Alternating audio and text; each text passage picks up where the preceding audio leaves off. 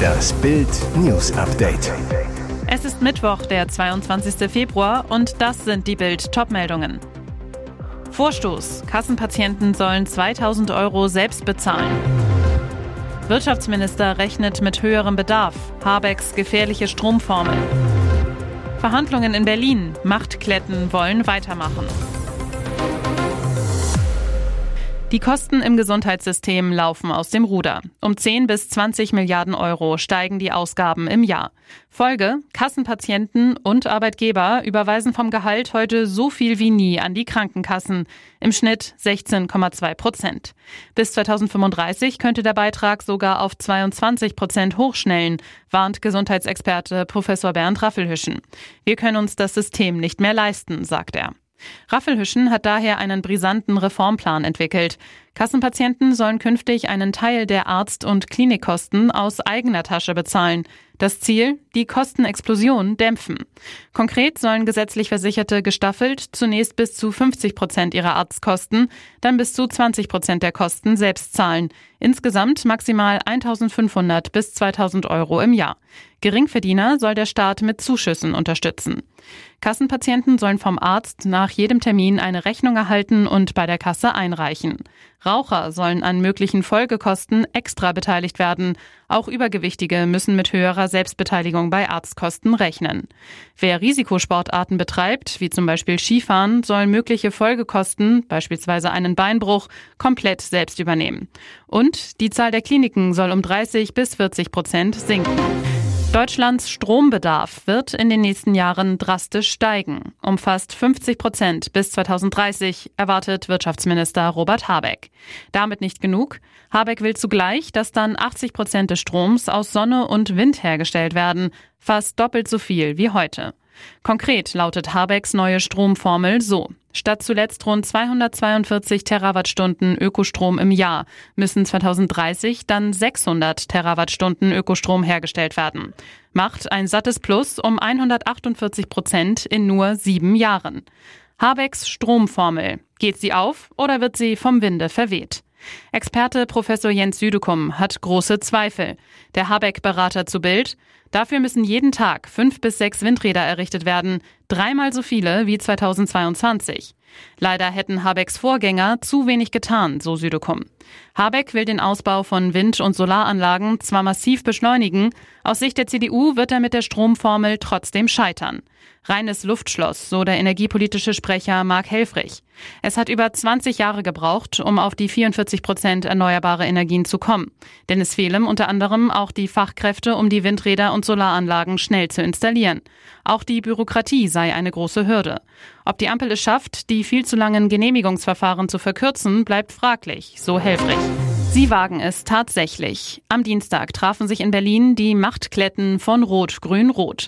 Auf Einladung der klebenden Bürgermeisterin Franziska Giffey ging es in der SPD-Zentrale im Wedding bei Kaffee und Kuchen um die Fortsetzung des Verliererbündnisses. Das Problem der Unterhändler? Die Bürger der Hauptstadt haben sie mit großer Mehrheit gegen sich. Das ergab eine brisante Tagesspiegel-Umfrage. Demnach sind satte zwei Drittel der Bürger gegen einen SPD-geführten Senat. Giffey hatte sich für das Klettentreffen eine gemeinsame Analyse von SPD, Grünen und Linken gewünscht. Was sind die Punkte, warum alle drei Koalitionspartner Stimmen verloren haben? Da müsse man auch kritisch miteinander umgehen. Die Linke setzt derweil die potenziellen Koalitionspartner unter Druck, drängt bei einer erneuten rot-rot-grünen Zusammenarbeit auf die Umsetzung des Volksentscheids Deutsche Wohnen und Co. enteignen. Dem Tagesspiegel erklärte Linken-Chefin Katina Schubert am Dienstag, Zentral und wesentlich ist für uns die Festlegung einer Umsetzungsperspektive für den Volksentscheid zur Vergesellschaftung großer Wohnungsbestände. Wenn der Abschlussbericht der Expertenkommission es hergebe, wovon man ausginge, dann muss ein Gesetzentwurf erarbeitet werden. Heißt, ohne Enteignungen keine rot-rot-grüne Koalition. Ein Skandal um Mietwohnungen, die zugunsten von Flüchtlingen geräumt werden sollen, sorgt bundesweit für Aufsehen. Bild fand heraus, Offenbar verkaufte die Stadt Lörrach die Menschen für dumm. Das war geschehen. Die kommunale Wohnbaugesellschaft hatte 40 Haushalten per Brief angekündigt, die Wohnungen für Flüchtlinge unter anderem aus der Ukraine zu benötigen. Für sie bedeutet das, dass wir in Kürze das mit ihnen vereinbarte Mietverhältnis kündigen werden, heißt es in dem Schreiben. Entsetzen und Verzweiflung bei den Mietern und viele Ungereimtheiten. Unter anderem sollen den Mietern laut Stadt moderne und bezahlbare Wohnraumangebote unterbreitet werden, im Radius von fünf Kilometern. Mieterin Polja Lazarova berichtet jedoch, die Wohnbau sagte mir am Telefon, dass ich ins 15 Kilometer entfernte Schopfheim ziehen könne. Da soll ich dann bis zu 700 Euro Miete bezahlen. Das kann ich schlicht nicht. Außerdem behauptet die Stadt, die Kündigung könnte auf ein berechtigtes öffentliches Interesse gestützt werden. Bild liegt der Mietvertrag einer Bewohnerin vor. Darin steht, das Mietverhältnis wird für unbestimmte Zeit abgeschlossen.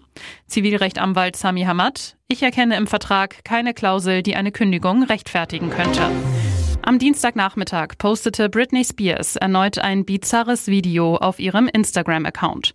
Seit Monaten sorgen sich ihre Angehörigen und Follower um den Gesundheitszustand der Sängerin, die immer wieder mit schrägen Clips auf der Social-Media-Plattform für Schlagzeilen sorgt. Das neue, knapp einminütige Video beginnt damit, dass Britney überschwänglich über ein Kleid redet, das sie selbst genäht habe. Der Beitrag ist nachträglich geschnitten. Britney zeigt ein anderes Kleid in die Kamera, fängt plötzlich an zu tanzen. Britney beendet das Video, indem sie sei niemals eine Achterbahn in die Kamera brüllt und aus dem Bild rennt. Was sie uns damit sagen will, unklar. Fakt ist, die Sorgen der Fans werden nach dem neuen Beitrag nicht weniger werden. Eine Quelle erklärte kürzlich gegenüber dem US-Promi-Portal TMZ, warum es angeblich so schlimm um Britney steht. Sie nimmt ihre Medikamente nicht ein, die zur Stabilisierung ihrer Stimmung unerlässlich sind, und versucht sich mit anderen Substanzen selbst zu behandeln, was ihre psychische Erkrankung verschlimmert.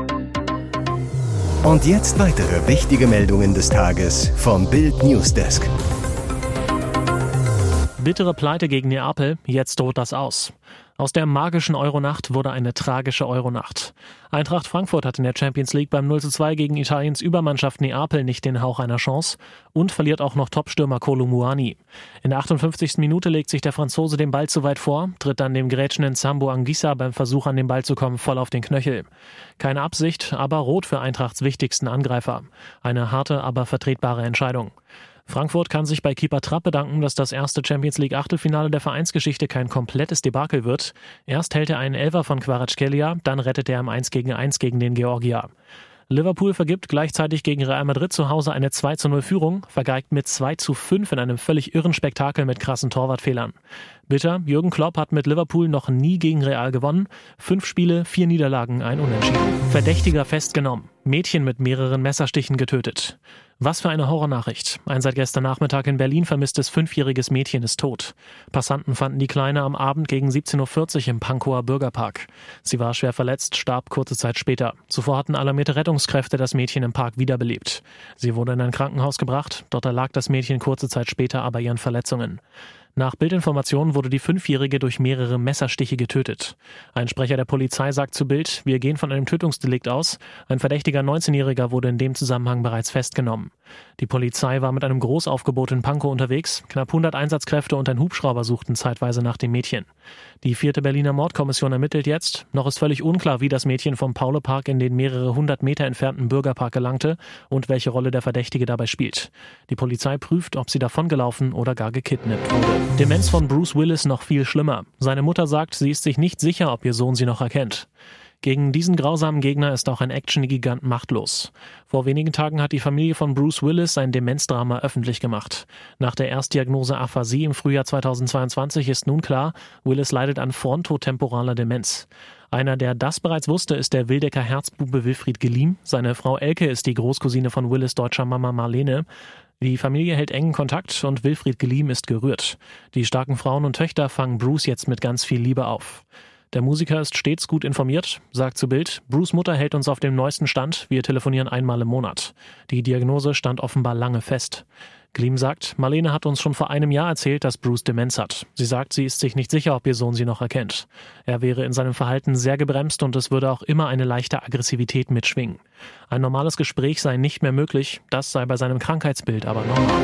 Alle verdienen durch den Megastar, wie Ronaldo in Saudi-Arabien die Kasse klingeln lässt. Seit Neujahr spielt Superstar Cristiano Ronaldo in Saudi-Arabien bei Al-Nasser FC. Und trotz einiger Komplikationen am Anfang ist der Hype um den Portugiesen jetzt voll im Gange. Gefühlt alle Einwohner der saudi-arabischen Hauptstadt Riyadh, in der CR7 für Al-Nasser spielt, wollen einen Teil Ronaldo haben. Seit er da ist, ist unser Umsatz um das 20-fache gestiegen, sagt ein Straßenverkäufer vor dem King Saud University Stadium, dem Stadion von Al-Nasser. Er ist hier ein Held, wir blicken alle zu ihm auf, der Beste der Welt spielt bei uns. Das zeigt sich auch am Absatz der verkauften Tickets. Hatte der saudische Spitzenclub in der vergangenen Saison noch einen Schnitt von nur knapp 5000 Zuschauern in der Liga, so sind es seit Ronaldos Ankunft mit 11.000 schon mehr als das Doppelte. Trikots des Portugiesen seien derzeit in allen Fanshops praktisch nicht erhältlich, weil die Nachfrage riesig ist, wie Vereinsmitarbeiter sagen. Überall hängt Cristianos Nummer, alle wollen nur noch seine legendäre Sieben tragen. Ronaldo hat Saudi-Arabien fest im Griff. Und Cristiano zahlt auf den Platz zurück. Nach einer Sperre und zwei torlosen Partien zu Beginn zeigt er nun, wer der wirkliche Superstar im Al-Nasser-Trikot ist. Spektakulärer Eishockeytransfer. Deutscher NHL-Star vor Wechsel in die DEL. Die Playoffs haben die Berliner Eisbären in dieser Saison zu 99 Prozent verpasst. Doch sie könnten noch den Titel des Transfermeisters holen. Denn für die kommende Saison deutet sich ein spektakulärer Transfer aus der NHL nach Berlin an. Es handelt sich um den besten deutschen Verteidiger seines Jahrgangs, den gebürtigen Schwenninger Kai Wissmann.